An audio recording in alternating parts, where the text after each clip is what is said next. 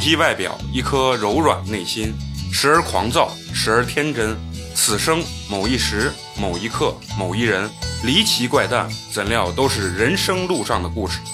欢迎收听八年级毕业生。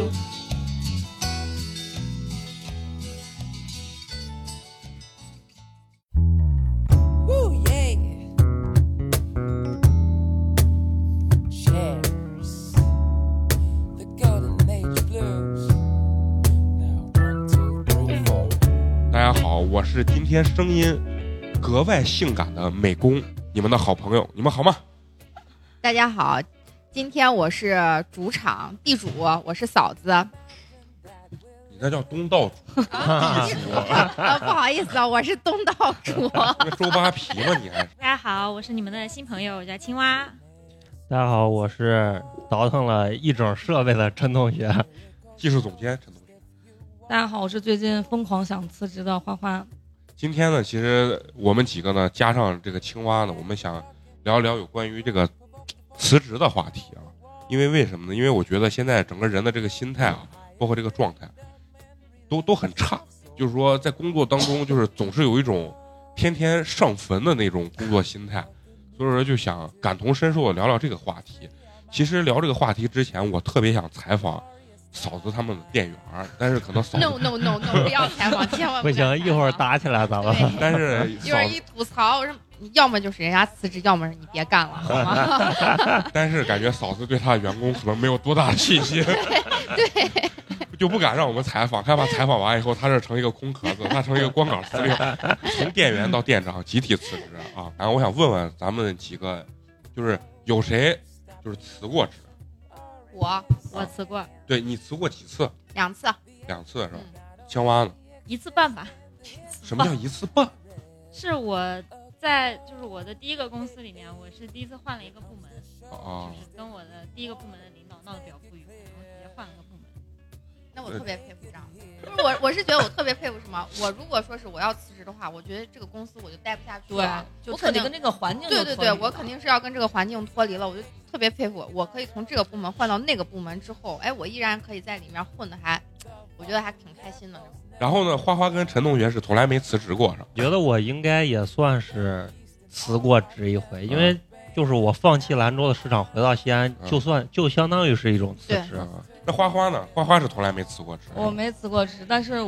我最近萌生了想辞职的这个想法。就是不管辞没辞过职，我觉得大家总有不断想辞职或者想换有新环境的这个地方，是吧？就是你，你其实你要拿我来说，我是咱们这里面应该属于辞职次数最多的。最多的。就你像我，我辞职确实特别多，就是因为我年轻的时候，年轻的时候，就是刚毕业那段时间，甚至没毕业的时候，我就是。以钱为主，就是什么行业挣钱，就是在我的能力范围内，什么行业挣钱，我就愿意去啊那个行业。然后包括我卖车啊，然后后面就在呃就是少儿行业不是特别好，然后去少儿行业做销售，然后就是销售类这个从事比较多，因为我觉得它比较挣钱。但是越到后面之后，现在包括干我现在这个设计，我会觉得我越来越趋于想找一个特别稳定的这种工作。其实我特别。不理解，就是说像花花跟陈同学这种，其实理论上就是基本上没怎么辞过职的这种人啊。包括其实青蛙和嫂子也算辞职比较少的这种人啊。因为我身边人都是跟我一样辞职，不断在辞职。因为为什么？就心态的问题，就觉得我能找到更好、更牛逼的地方。我觉得我贼牛逼啊，然后就会想不断的跳槽的。结果最后干上三四年之后，生活就给你教个乖，发现其实你并不牛逼啊。可能你第一份工作是你人生的最高高光时刻，啊，就那一瞬间，这结束之后你就再也没有高光时刻，就是这种，你知道吗？所以说我们这没辞职，是因为一开始就对自己有一个清晰的认知。对，嗯，而且有一些工作真的是不好辞职，就像花花这种工作是不好辞职的。对我们，我们这个工作很要求工作经验的。对，对于我们来讲，就是如果你短时间内频繁辞职，可能也是。就是其实学不到任何东西，你不断的换的话，大家对你的工作能力其实是有看法的。对我现在就面临这个问题，你知道吧？就是，就别人都觉得我操，这个老逼，我操，这怎么一会儿干这一会儿干这？想问你一个问题，就是你现在对你现在这份工作感觉怎么样？现在我我觉得，呃，相对来说，我觉得慢慢我冷静下来之后，我觉得这个还是比较适合我，然后嗯比较就是相对比较平稳一点吧。嗯以前的那种老觉得每天像打仗一样那种，就是不断地在拼刺刀，在市场就是销售，其实他就是每天像打仗一样这种感觉。就是咱聊这个话题之前，我就想问咱，就咱们这这这些人之前都从事的是什么行业，包括现在从事什么行业，对吧，嫂子？我之前我我最早你老师吗？对呀，我最早是美工的大学老师嘛，然后不是你那属于兼职，啊，你那狗日就是骗人去了，真的。不是不是呃祸害我们这帮他妈九零后来了。不是兼职，就是当时是已经签了你们学校的哦啊，然后最后是选的，校长怎么这么不开眼？然后呃你们校长还巴拉巴拉要留我的呀，嗯然后最后呃算是把这份工作弃了，然后选择进入房地产做设计，然后设计到干了有个一年多一点吧，一年半差不多，然后我又不干了，然后自己开店，就是我的经历，就是到现在了。嗯，你是在甲方做设计吗？对，我在甲方，嗯，嗯。我跟他是有一点不同，我是先我毕业之后先到了乙方，我在乙方单位做设计，我先做的是室内，后来跟我们的大领导弄得很不愉快，我就调到了我们公司的建筑组，我去做了两年的建筑，然后后来对我辞职就是之后现在是在甲方工作，然后在设计部做设计，哪方面的事？就是室内和景观，我管两个方面。啊，结然后啊，同行我也是学景观的，对，其实我也是学景观，但是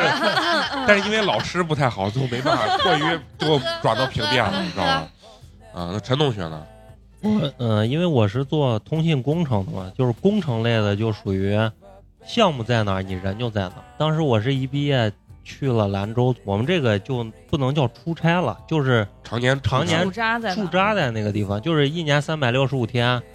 在家能待一个月吧，三三十天左右。那可能也然后很难找媳妇儿。而且我是我待的大概三年时间里，有将近两年是待在那个兰州新区，就听着特别好，但实际上是一个完全新建的城市。我就跟你说，那个地方就是没有商业，你能想象到最繁华的商业就是面馆和川菜馆，这就是最这就是最繁华的商业镇子上吗？对，就是就整个城市新建有好多高楼，但是。嗯没有商业，因为没有人，它是都是工厂。最繁华的、最有商业气息的，就是一个原来的镇子，就是它拆迁完之后保留了一个镇子的一条路上，就是最传统的农村商业，这就是最繁华的地方。人常年待在那种地方，你就没就没有啥生活，就是娱乐呀、休闲呀这样子的都是没有的。可能就像什么探探什么都搜不着人，你知道吗？我我其实觉得就是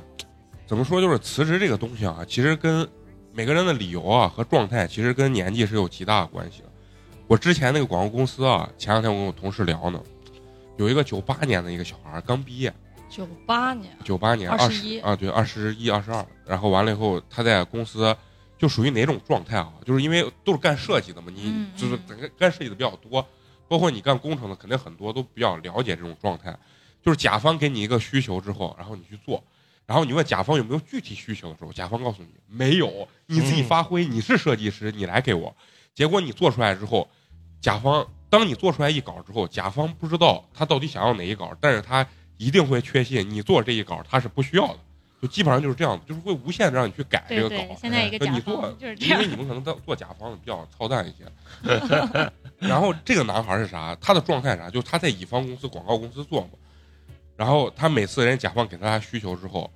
然后他就做，做完以后他觉得自己贼牛逼，每天上班戴个巨大的那种耳机，然后开始听音乐，然后谁说话他也不听，就是你能想象出那种九八年、将近零零年那种小孩那种状态，然后每天就是边做图边开始又又又，然后这样，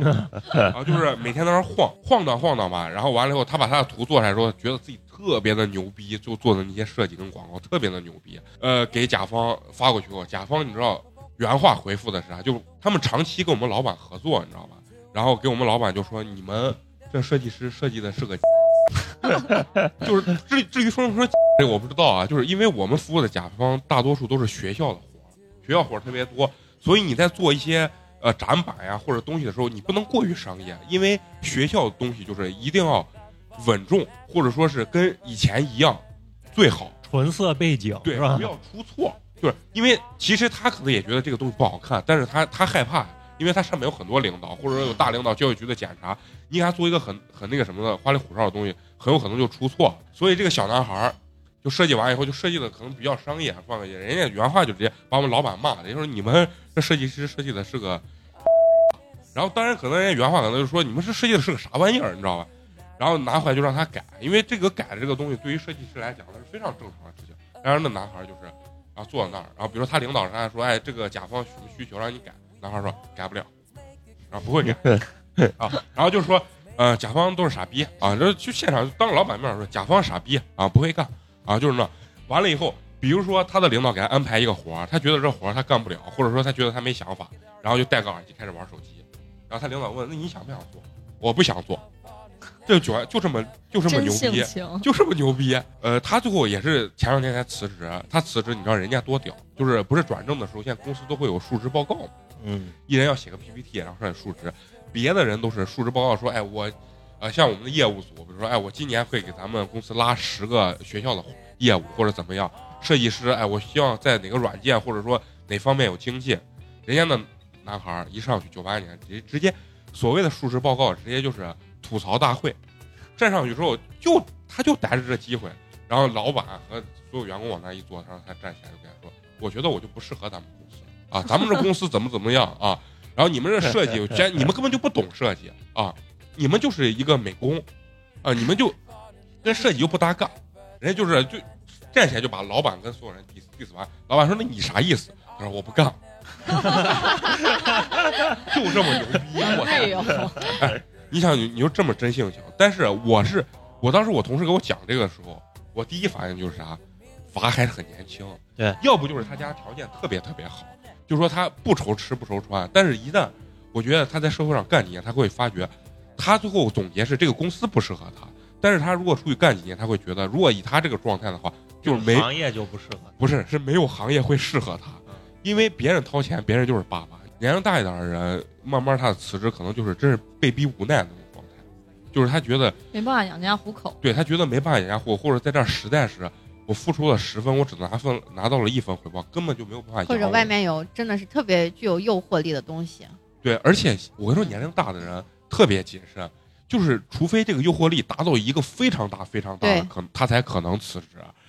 要不然，你像三十五岁以上的人，绝逼就是以稳定为主。我在这公司干了五年了，我不管是五险呀，包括我的工龄啊什么的都很好的情况下，他很难跳出这个圈子。这个就是不同的心态。大部分三十五岁以上，基本上就是大部分是让开了的。这个这个。人肯定越活越谨慎嘛。对，这个离职就是真正的是被人开的那种离职，就是就是那种被逼无奈的那种状态，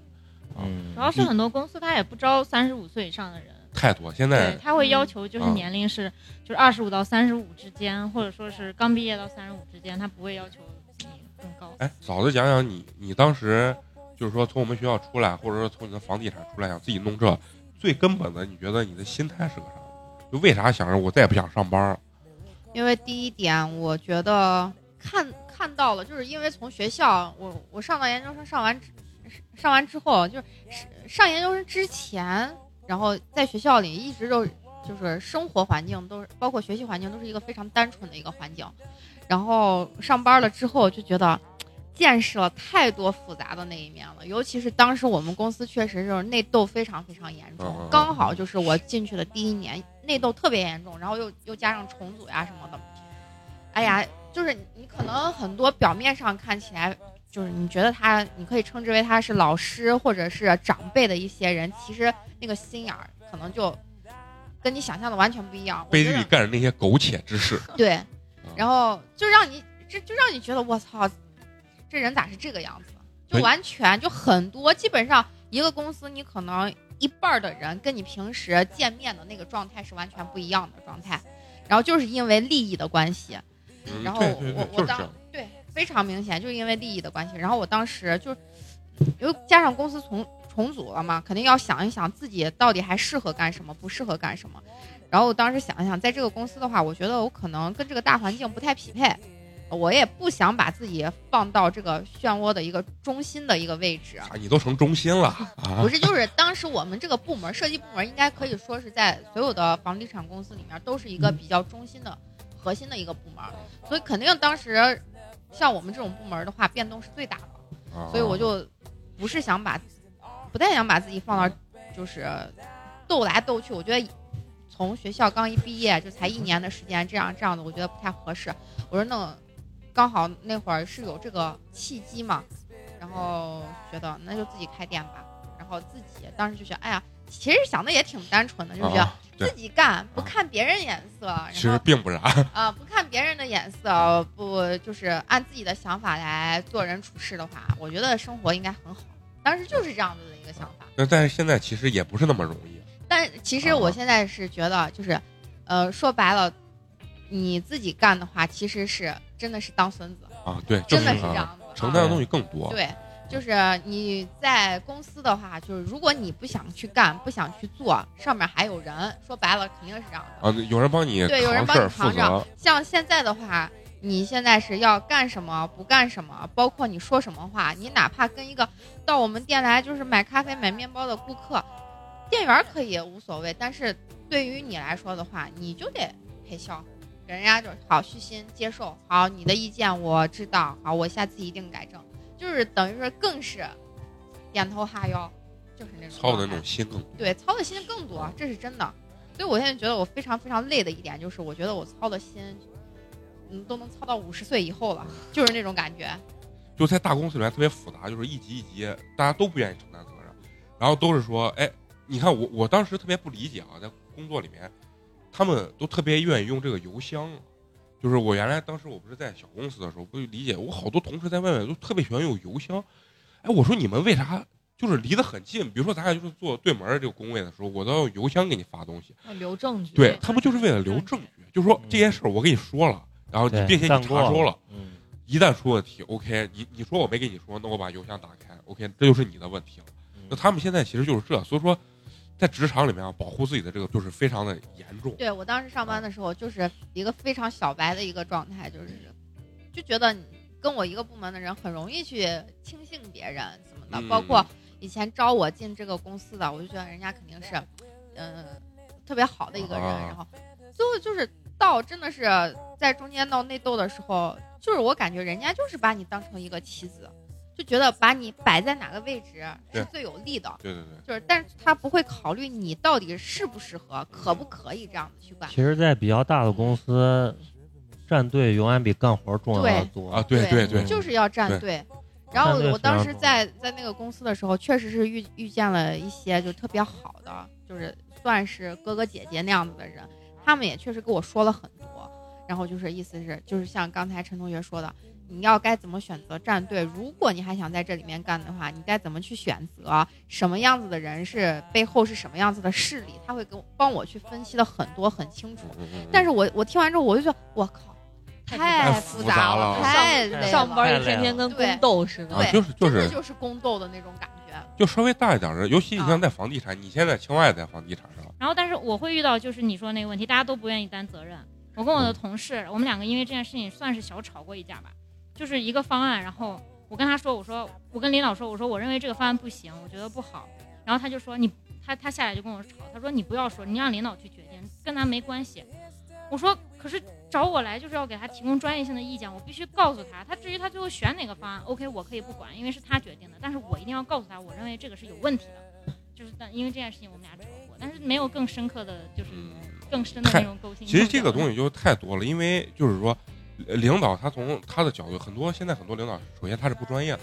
他就是比如说他针对你，我我干工程的，他的这个领导他我鸡巴就不懂工程，嗯，你去干外建筑行领导内行，啊对设计他不懂，但是他他很希望你给他提专业性的意见，但是这个专业性意见我跟你说啊，是符合他心意的专业性专业性意见，而不是真的专业性意见。就我我我就跟你说，比如说我们单位，比如说我粗略算，比如说有三个领导，每个领导对对你画面的要求或者是风格是完全不一样的。一个是人家玩营销的，他就需要那种抓眼球，抓眼球，特别直接，不用特别好看，但是一定要就是那种他喜欢那种，比如说呃夜店风那种感觉，然后上面几个大白字儿，啪，然后告诉你什么什么优惠，买多少送多少，就是这种。然后有一个呢就比较喜欢哪种的，比较喜欢可能清新型的，虽然也是男男领导，现在就是就是清新型的。然后还有一个比如说大领导，然后他喜欢那种就是比较那种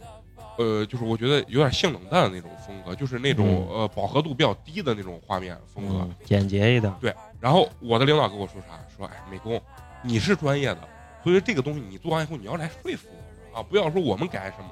我们要呃要什么风格，你给我做什么风格。然后我当然当着人家面，我必须得得承认，哎，你说的是对的。但其实背地里他说的是几把话，就是放屁的话。你要按这样做，你就可以走回家了。对，因为为什么？首先我那个画面到他眼睛跟前的时候，已经经过好几个人给我改，就是比如我做了一个，我觉得这个啊我、我最喜欢了，然后下面有个小领导或者是说，哎，你这个风格我不喜欢。啊，因为你看公司就是这样的，如果你跳过你小领导，直接把你的东西发给你大领导，那那你死的更惨，对吧？所以你必须得发给你小领导，小领导说，哎，我不喜欢，我觉得这不不行，然后他说师哲你再做一把，像我为啥要上班？一是因为我喜欢小孩，二一个就是你们刚才说的这些，我觉得一我不喜欢，二一个我觉得我不一定能应付得来。相对来说，学校的环境还是单比较单纯一些，些对因为像小学不像是大学，老师有什么学术之间的那些啊对对抄袭啊啥乱七八糟。这是我上选择这个行业的也是一个。那你为什？么这么单纯的行业还是想辞职？啊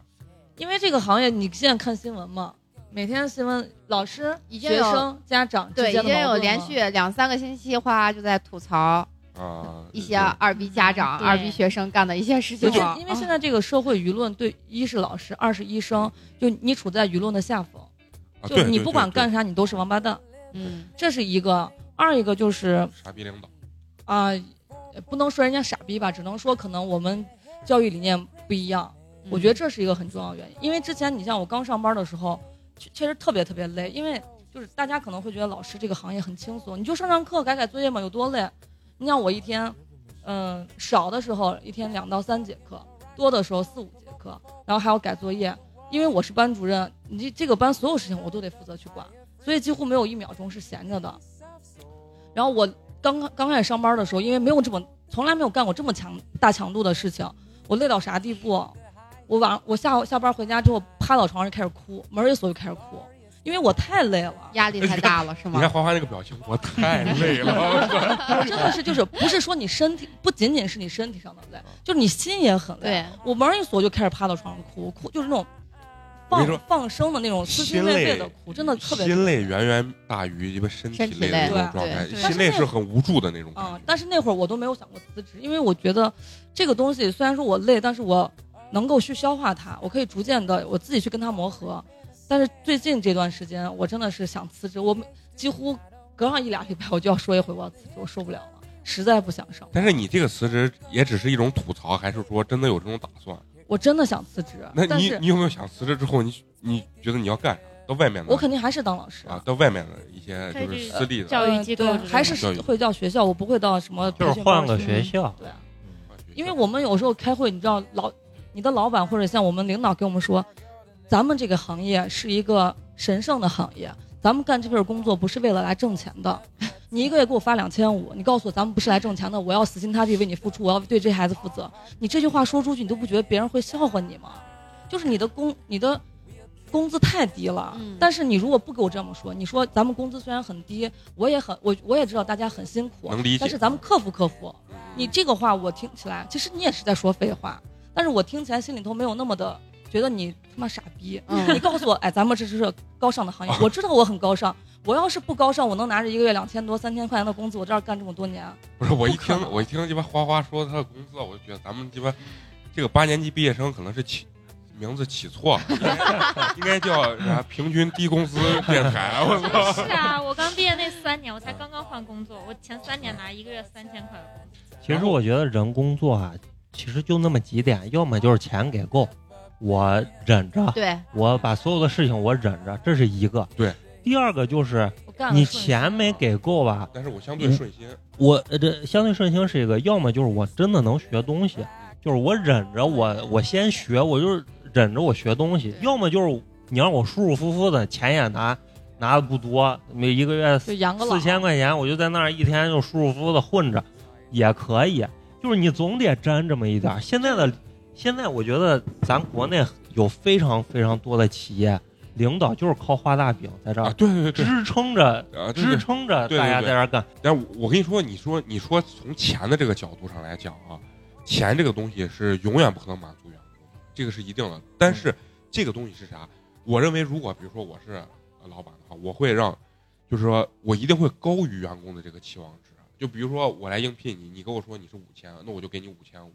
我觉得这样子能管半年的时间，但半年以后还是得涨，就是因为嗯如果你单从靠钱这个东西去维持的话是不顶用的。其实我认这个话题我特别想 展开聊，但是我不敢，你知道吗？没事，一会儿不敢。多多聊，他们听不见啊。就是你先，你先听我说为啥是这样？因为从我自身来讲的话，我人生的就是工资的高光时刻就是卖车的时候，那就是我人生到现在为止的高光时刻，挣的最多。但是为啥挣得多，最后我也坚持不下去？我别人给我问我的时候，我对外就说，哎，我说那个提成不是，但是他提成再怎么改，相对来说比我现在干或者什么，肯定还是要高的。原因什么？是我真的是承受不了那种状态了，就是那种是压迫式的上班。我最近为啥频繁想辞职？其实一个很主要原因是因为我觉得领领导我们开会的时候有说的有些话让我觉得和我的教育理念是背道而驰的。说你太高尚了，你不想当这么高尚的人。不是因为我我是一个还相对来说比较负责任的人，我觉得我既然做老师了，我就要对我教的孩子负责任。但是因为你知道现在的家长是很难处的，尤其是一些个别家长很难缠。嗯，但是领导，因为领导的作作为领导的话，他的态度就是一切事情大事化小，小事化了，啊，尽量把这个事情和稀泥抹过去就过去了。所以他会有些有意无意的，或者是呃旁敲侧击的告诉你，呃家长不好相处的话，你对这个孩子他不能直说，但他的潜台词就是你也不用那么上心去管他，因为你管会犯错，不管你们两个没有接触，你就不会跟这个孩子甚至和这个家长去起冲突。就是和稀泥嘛。其实领导其实是在保护你，嗯因为这样子你不会跟家长有冲突，不会伤伤害你自己。但是我觉得这这个东西对我来说，我觉得那我当老师干啥？你还是有点情怀。我觉得这个也反映一一个问题，就是这个领导他并不想去承担这样子的责任，因为承担不起他他承担不对了因为承担不起，就是所以我就会想，那我当这个老师的意义何在？那我当老师，我不教育我的学生，我不让他，呃，不能说德智体美 全面发展，不让他有一个健全的身心和人格的发展，那我教他的意义何在？我当啥老师？我去辅导班教课完了呗。其实我觉得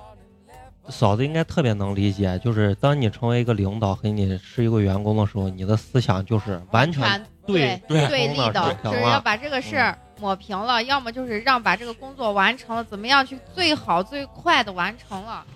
对。那对，所以我底跟他说，我觉我我能理解领导这样样做，其实是在保护我们，为我们好。但是你毕竟行业跟行业是不一样的，你如果把老师这个教师这个职业当成一个行业去对这样子去认为的话，那我觉得中国就没有希望了。我就可以这么说我，这个高度上升的 太他妈因高了为你你你的这个责任太大了。对你如果你把你把教师这个行业跟其他行业一样去对比，你你连学校都不愿意承担教育的责任，你让谁去承担这个教育的责任？这是目前让我最想辞职的一个原因，因为我觉得但是你换一个学校，它还是这样，就是工资高或者说是别的更好的学校，我觉得这个东西会不会更严重？也是会严重。对，我我觉得这个你也要去思考思考一下。我觉得这个是得留给时间去解决，但是我们一定要有这种，就比如说我们打打响辛亥革命的第一枪，那当然有需要有花花这种勇士嘛，是吧？啊，但是这个东西就是还是要交给时间，所有人就教育工作者要前赴后继的去改变这个事情。就其实当老师社会现状没办法，但是我觉得得有人有这个责任感去干这个事。当老师一定得负责任，这是对。这是最起码关键现在家。长也很可怕，他们就是主要是家长二十一可怕。对，就会去嗯怪你、怪老师。家长对孩子过度保护这个，其实我觉得原因一，就像美工刚才说的，就是因为独生子女，家里就一个宝贝；二一个文化，整个文化水平提高了，嗯。经济好了，他读了更多的书，他自以为自己了解了更多的教育孩子的方法，对，他觉得我我的教育方法是先进的，是科学的，老师是落后的，你们还停留在体罚、什么惩罚这一类。嗯第三个就是自以为是，啊，那就是跟第二差不多，啊就是自以为就是反正啊还是还有一个就是舆论，我觉得这个嗯嗯舆论，因为媒体他肯定是要找嗯爆点。嗯什么是爆点？老师打孩子是爆点，老师跟家长起冲突是爆点，但是家长打孩子很正常呀，大家谁没被家长打过？嗯对其实家长有点像被害妄想症这种。啊，对对老师今天在学校有没有批评我娃？啊，有没有打我娃？因为我看到了太多这样的新闻。现在新新媒体太发达了，你知道，嗯一件很小的事情被放大无穷大。嫂子，你作为老板，你你有没有就是觉得你的员工从这儿离职或者怎么样？你觉得他是一种什么样的心态？哎呀，这这哎，在我这儿我就真的是不太敢说了，但是 没人能听见啊。但是确实是，我觉得现在就是，嗯、像我们这个餐饮业离职率也是很高，因为都是年轻人，对都是很年轻。我就之前我我之前也说了，我说从刚开始开店到现在也差不多三年半的时间嘛，三年半的时间，我入职最早的一批的员工是九二九三年，差不多。现在啊得九七九八了吧？现在什么零零后，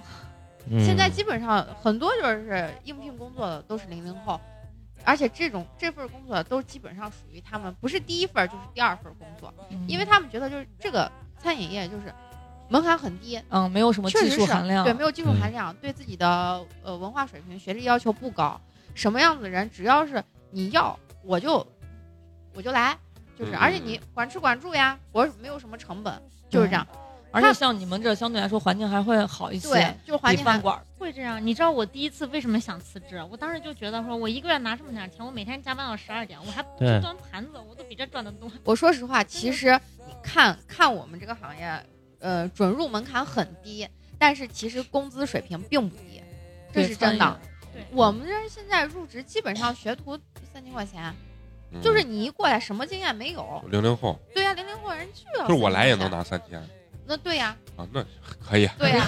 饮你一来，人家先问你呀，这么大年龄了，三千块钱能养得活你媳对妇儿呀、对呀、肯定还有这种顾虑。但是你说那十八九岁的小伙子或者是小姑娘？过来，一，人吃饱全家不饿。对，三千块钱，我就问你，现在你说是十十来岁的这种小娃娃，你给他三千块钱低吗？不低，而且是这种情还况，管吃管住，管吃管住，而且是一年下来，你最起码得给人家涨两三次工资，一年两三次工对资，，这个是必啊须的，没办法。啊我就觉得，其实我们的作为我来说，其实人员成本压力非常非常大，而且现在像这些呃小姑娘呀、小伙子呀，人家就觉得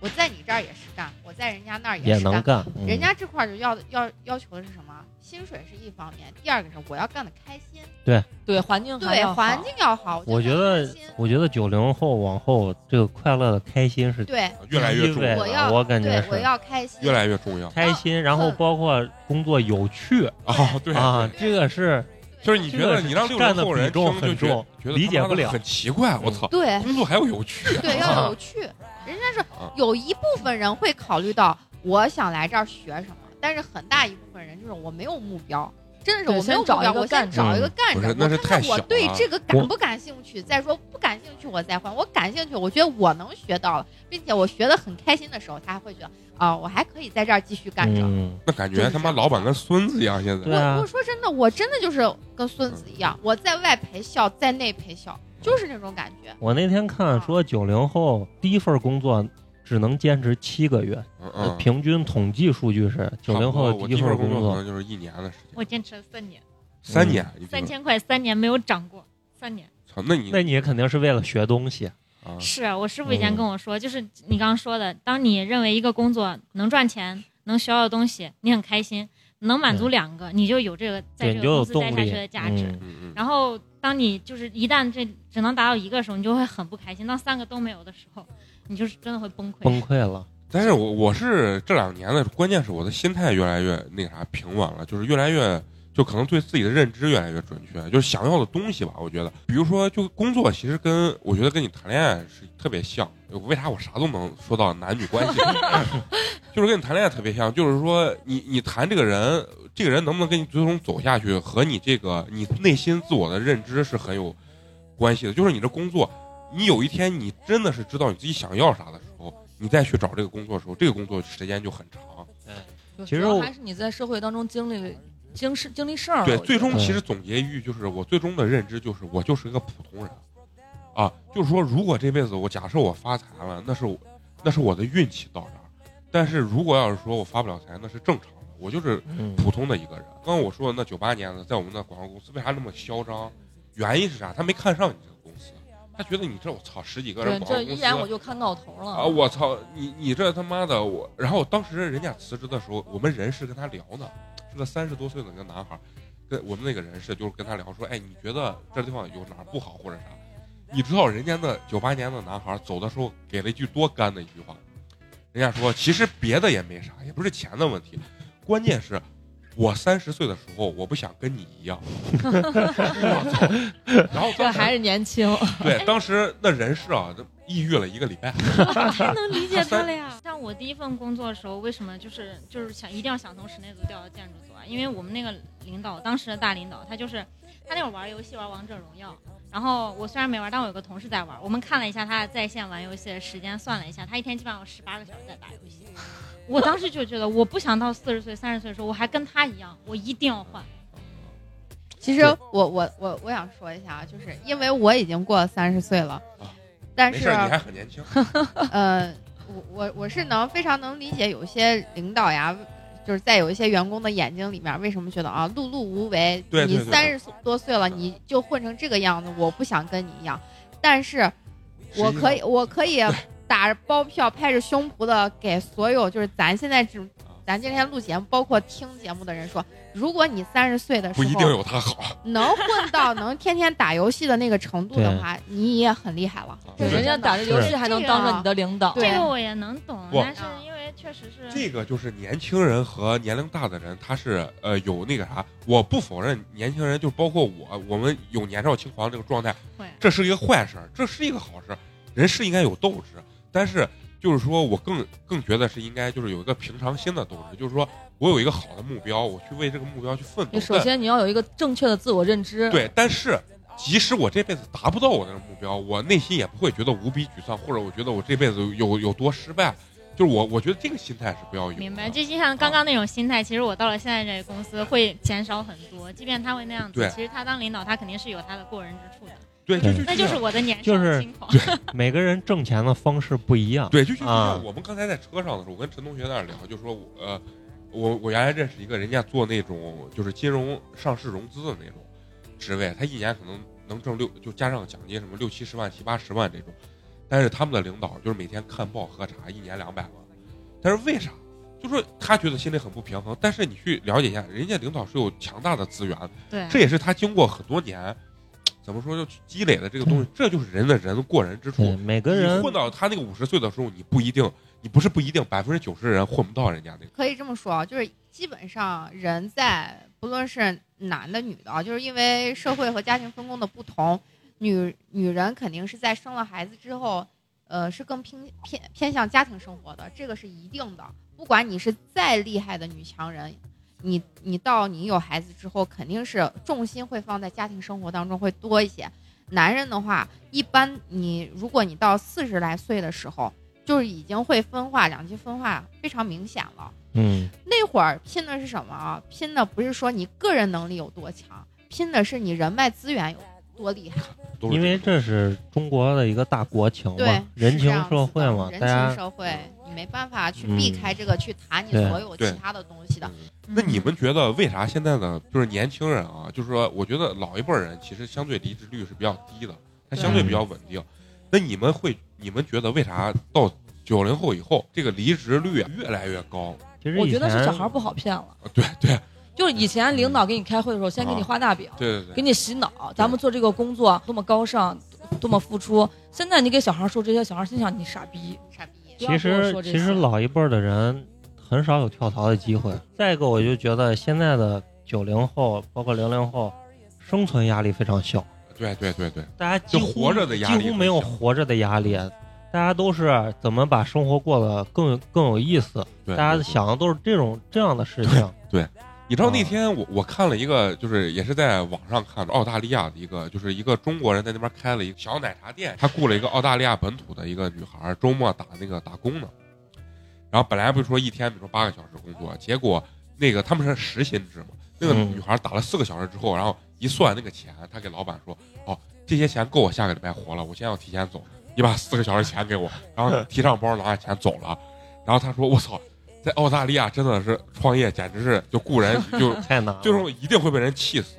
我觉得中国肯定越来越会往这种方面去，是的，对是的，对一你发定是这现是这样子的。就说人会越来越那个啥，而说到这个，我突然想起来了一件事情，就是，呃，我们店里面之前就是吧台招了一个小姑娘，个子挺高，一米七几，上了三天班走了，为什么呢？第一天过来应聘，第二天叫入职，好入职了。然后我们当时吧台里面有三个人，然后就给他去说，上班要干些什么，要干些什么。你是你今天上的中班，你中班的工作内容有些什么？啊，OK，好，知道。然后，嗯呃，之前一直在我们店里面上班的那姑娘就说，那你要你你今天中班，你先把这些杯子先洗了吧。就是你你刚过来洗杯子，是不是一件很正常的事情？就跟削土豆是一个概念。嗯，就是而且是真的是你这个班内的工作对班次里面的工作，嗯他说好，行，不动，是在中午，然后到了下午了，他中班是早上，呃，早上十点，哎，早上十一点上到晚上七点，然后到了六点多了，然后我们店里面的又一个小姑娘给他说，赶紧把这个水池的杯子洗了，你马上下班了，你要不洗的话，店长就要扣你钱了，啪，抹布一扔，直接来，你算老几？你凭啥指挥我呢？啊，你就是个傻逼。直接就那样说，你就是个傻逼。然后衣服有功功夫一脱，直接他妈说姐不干了，摔了门就走。然后，那个那个姑娘过来直接给我呆住了跟我跟我说说姐他走了，我我以为我看时间差不多，我以为她她下班，我说你下班走就走呀，他说不是的，怎么怎么，然后把这个来龙去脉给我说了一遍。然后他说：“太妈，我是傻逼。”然后瞬间，我们这个小姑娘就哭了啊，就是说从来都没有人这样嘛，因为是人家也是。大大学生过来是兼职的姑娘，就是在这儿上的时间比较长了一下啊，啊，特别委屈，就这么多。我就我当时我就觉得，我天哪，现在就是就让你去干你本职的工作，你不愿意干，你就成这个样子了。对，我会觉得现在小孩子就会觉得他们想要付出最少的努力，然后去赚最多的钱。所以不不，咱们不要说人家小孩，就是咱们这一代不是其实会有很多这样子的。对对对，其实我觉得现在其实有一个比较大的问题，就是咱们这一代人的想法越来越西方化。对，就是越年轻的人越会过高的估计自己。当然这个点是没错的，因为肯定是这样子的，就是心高气傲嘛。对啊，就刘华强都说过那句话：“不气盛他妈叫年轻人。对这个东西很正常。二一点就是，就是现在的这个自媒体的这过于发达，就是说为了博眼球，他会告诉你，就是说，比如说你三十岁，没有一百万存款，没有对，两百我的，实习 生月入五万，民对工的，哎呀，对，没有两百，没有两百平的房，然后你不开一个什么奔驰宝马，你就不配拥有爱情，不配拥有家庭，不配拥有孩子，你就是个 loser。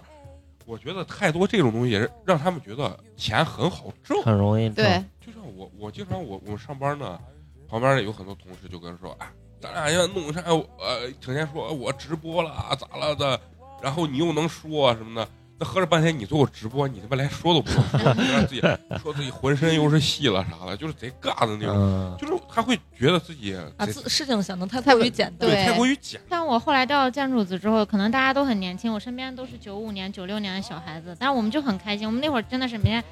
十点钟上班，然后十四点钟凌晨四点钟回家，然后就有时候睡得晚，就十一点去上班。但是每个人就是大家都很开心，我们所有的人去分摊这些工作，不会有人去甩锅，不会有人说嗯这是你的责任。然后我们有一个小姑娘，当时就是因为我们大家都很忙，然后她手上的事情先完了，她想帮我们做事情，但我们的领导不让，她就急得在那哭。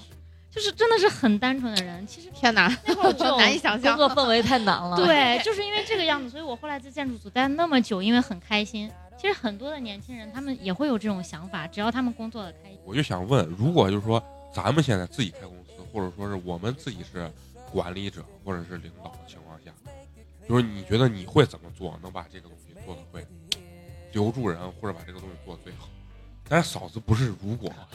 真的就是你。那你觉得就是你碰见这些问题，就是根据你现在这个现实，你觉得你怎么能去更优化它这个状态？第一个，我我先说啊，因为我马上要开新店了，我只能用我现在这个新店你马上要走呀，没有 新店新店的这个模式，我能给那个透露一下。说一下，就是，呃，第一点一定是工作环境要舒心，大家要觉得在这个嗯环境当中，我是一个觉得还不错，我愿意觉得在这里面我愿意待进来的一个环境。其二就是你的薪资待遇一定要诱人，这个是肯定的啊，嗯，因为你薪资待遇诱人之后，就大家才会愿意拼了命的去给你干活。对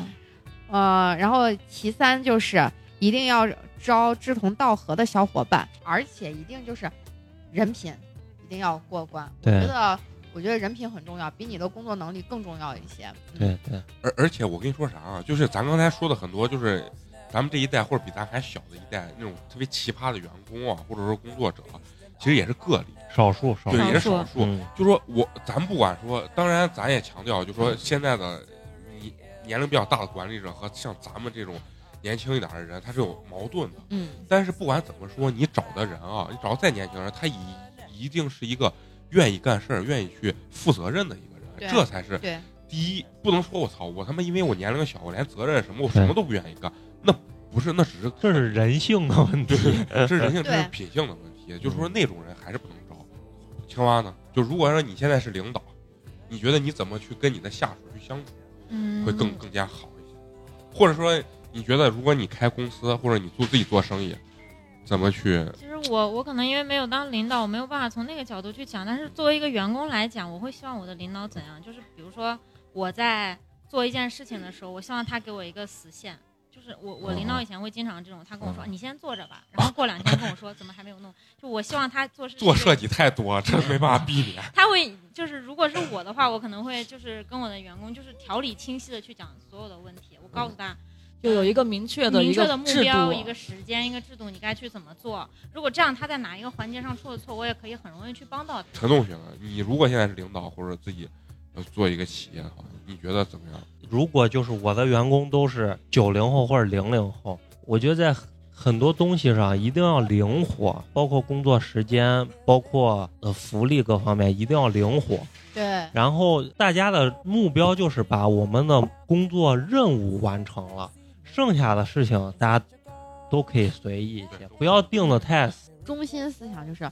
让员工觉得老板是在替我着想了。对对，啊员工和老板统一思想就是我这个事儿必须干完，对剩下的都好说对都不重要啊，都不重要都可啊。嗯其实我觉得像这就是，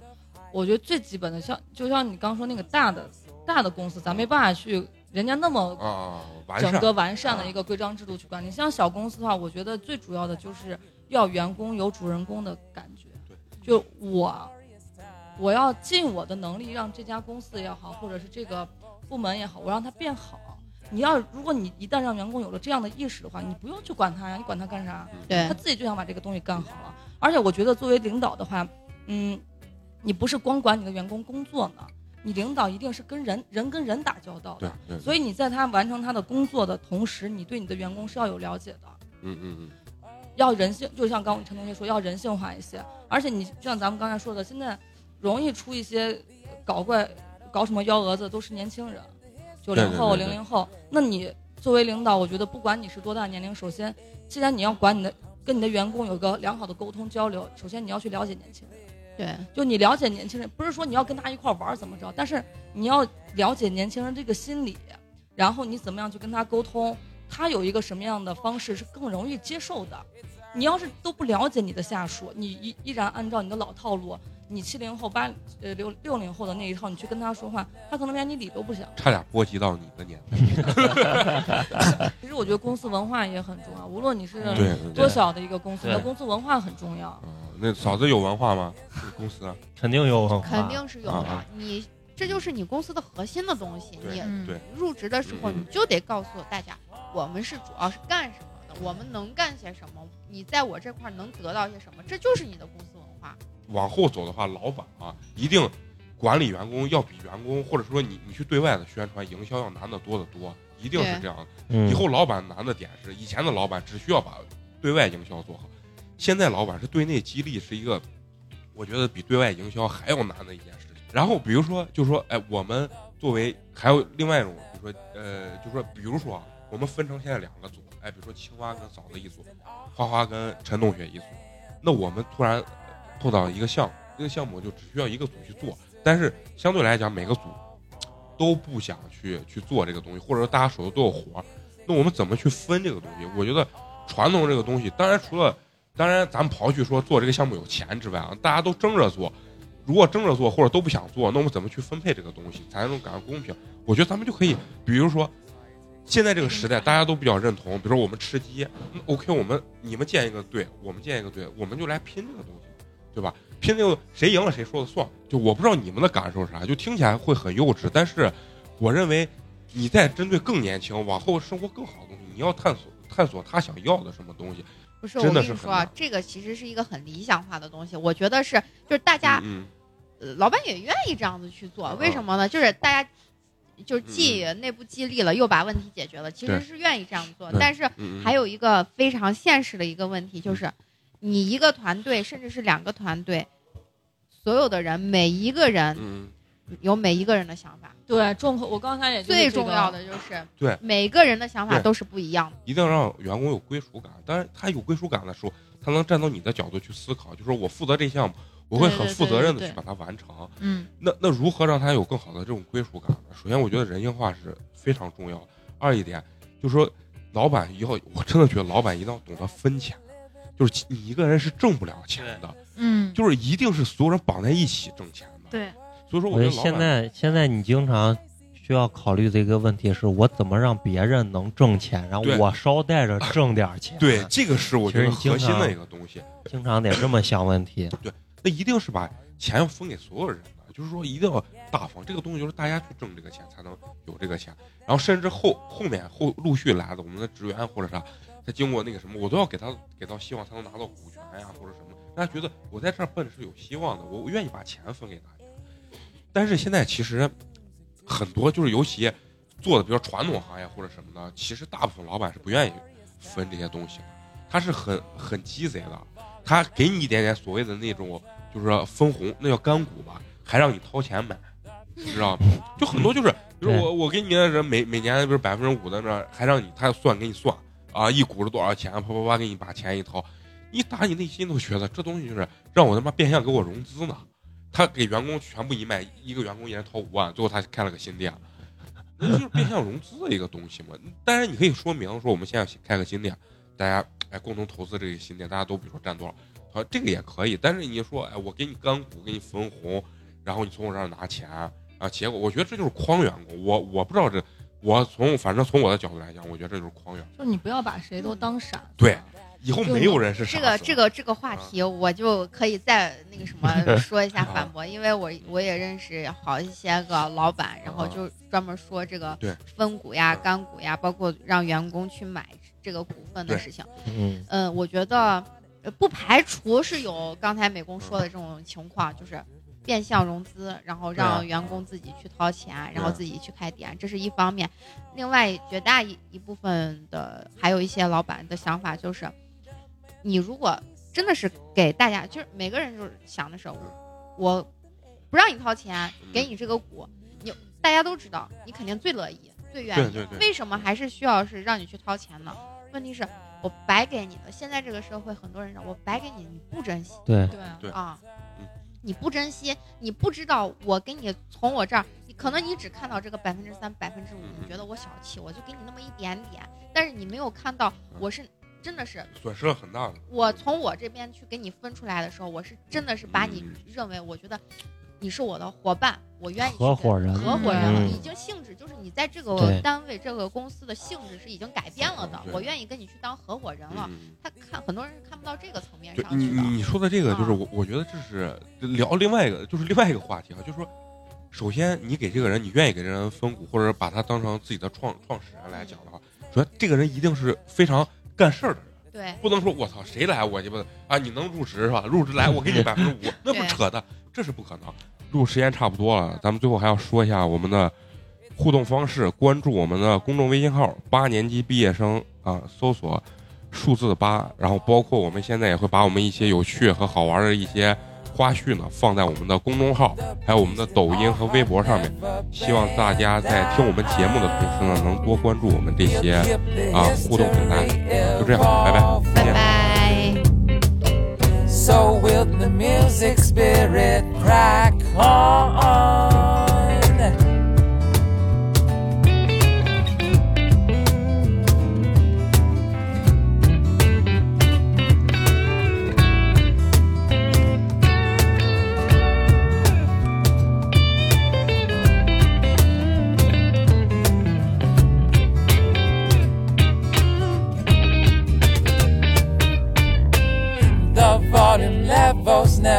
Never turned down. The beast in our heart never bend down. We'll keep the history evolve on. So will the music spirit crack on